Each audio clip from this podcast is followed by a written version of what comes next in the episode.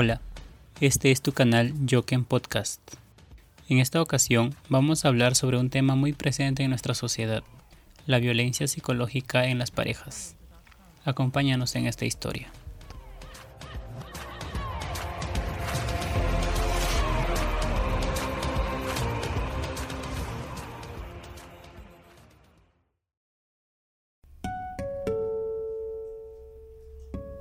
En nuestro día a día vemos y escuchamos en las noticias casos de mujeres asesinadas, golpeadas, que buscan justicia, que el agresor pague por lo que hizo.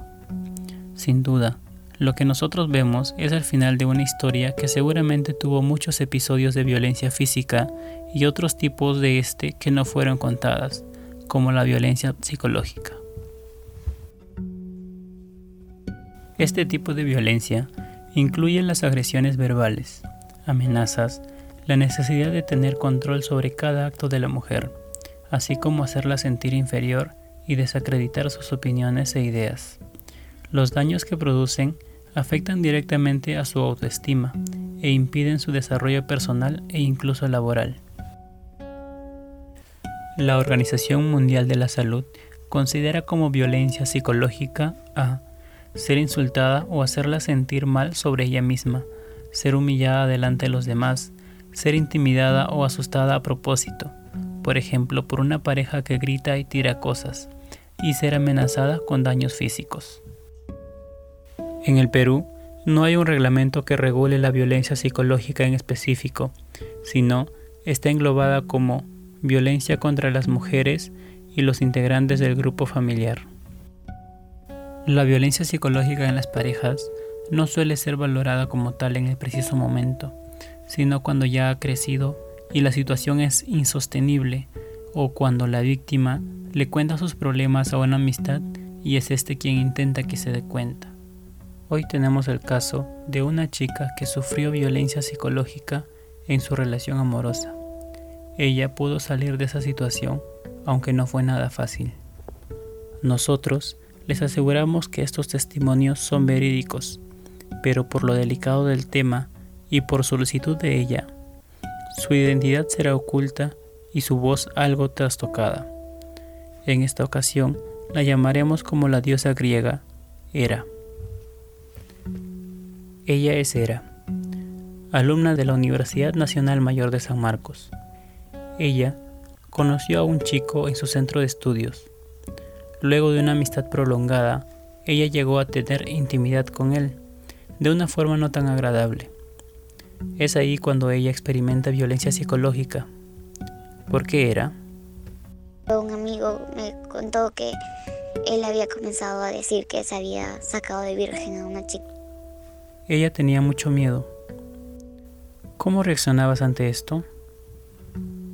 Con temor, con vergüenza, y cada vez que estaba por los pasillos de la facultad y caminaba y estaba, lo veía en una esquina parado con otro amigo, murmurando y viéndome, me sentía tan, tan mal conmigo misma. Este, siempre que lo veía parado subiendo las escaleras, yo me tomaba, me, tipo me escondía o si no me iba por otro lado. Tu vida y tu día a día en las clases de la universidad ya no debieron ser las mismas entonces y podía estar en un salón de clases con todo y podía estar sonriendo y la gente creía que yo estaba normal. Y no.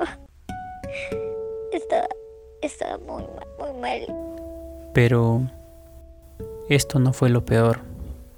Lo que vino después fue peor porque después de esta persona yo conocí a otra persona que era mi amigo y fue la única persona a la que yo le confié esto.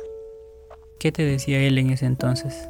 Recuerdo que siempre me, por ejemplo, un caso, cuando yo quería ir a una fiesta, siempre me decía, no, no quiero que vayas a esa fiesta porque yo no voy a ir. Y además en esa fiesta va, va a haber alcohol y tú no puedes tomar si yo no estoy presente porque si no, ¿quién te va a cuidar? Yo te digo que tú no tomes o que tú no vayas a esa fiesta porque yo te estoy cuidando porque yo me preocupo por ti, porque a mí me importas y porque yo te quiero. Y era no iba a fiestas. ni a las reuniones con sus amigos. Llegó un momento en el que ella no podía ni abrazar a sus amigos, porque... Me decía, no me gusta que abraces a tus amigos tan fuerte o, a cada rato, porque a mí también me abrazas. Y si los abrazas a ellos también, a mí no me hace sentir especial, me hace sentir uno más. Ella se sentía culpable. Y yo creía que yo era el problema y que yo era la que debía cambiar. Y que él, lo que él me decía era porque él quería que yo mejorase y que fuese mejor. Y no me daba cuenta en realidad que, que él me tenía enfrascada en una manipulación. Luego pasaba que él me decía mentiras. Él decía que me las había dicho porque yo había hecho tal cosa y que por eso yo me las merecía. Y no sé cómo, pero yo terminaba diciendo sí, tienes razón porque yo he hecho tal o, yo no te saludé en tal, en tal lugar y, por eso él hizo esto. Cosas tan insignificativas que yo pensé que, que, que eso justificaba su accionar de él, entonces estaba totalmente cegada. ¿Cuánto tiempo pasaste en esta situación? Yo pasé más de dos años de mi vida en un estado de apego emocional y codependencia. ¿Qué les dirías a las chicas que te escuchan? Muchas hemos pasado por situaciones de violencia psicológica. No podemos quedarnos en, en el papel de, de, de la víctima, sino que tenemos que asumir lo que nos ha pasado denunciar si es factible y sobre todo empoderarnos en el sentido de que de no quedarnos en el papel de víctima sino aprender a superarlos porque si no vamos a quedarnos con el dolor y vamos a vivir con eso por el resto de nuestras vidas y eso no nos va a ayudar. Conversamos con Leslie Romero, miembro de Perú por los ODS, sobre qué acciones se están llevando a cabo en el Perú para tratar de cumplir con el objetivo número 5, que trata sobre la igualdad de género, y una de sus metas es eliminar todas las formas posibles de violencia contra la mujer y las niñas en los ámbitos públicos y privados, incluida la trata de personas, la explotación sexual y otros tipos de explotación.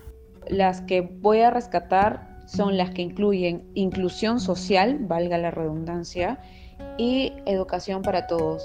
Personalmente considero que la educación es la base principal para poder iniciar un proceso de entendimiento de las mujeres hacia las leyes que eh, las amparan y las representan. ¿A qué centros de ayuda pueden recurrir las chicas violentadas? El Ministerio de Mujer y Poblaciones Vulnerables tiene distintos centros de emergencia mujer las comisarías y cualquier ONG o punto de apoyo que tenga una base legal. Muchas gracias Leslie por apoyarnos y a Era por su historia. Recuerda que si eres una chica que pasa por una situación similar, puedes acercarte a cualquier centro de emergencia mujer y buscar ayuda.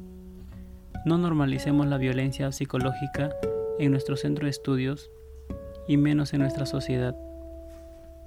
Esto fue todo en este episodio con el tema Violencia psicológica en las parejas. Soy Joken Podcast y nos encontramos en una siguiente entrega. Hasta la próxima.